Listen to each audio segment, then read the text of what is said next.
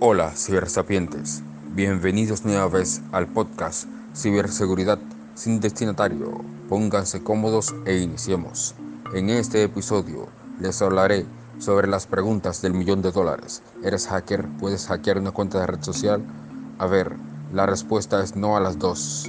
Ser hacker implica una serie de capacidades que lleva tiempo obtenerlas, pero vamos de camino hacia allá y hackear una cuenta de red social representa un delito de alta tecnología, lo que significa que es ilegal en los países de este planeta.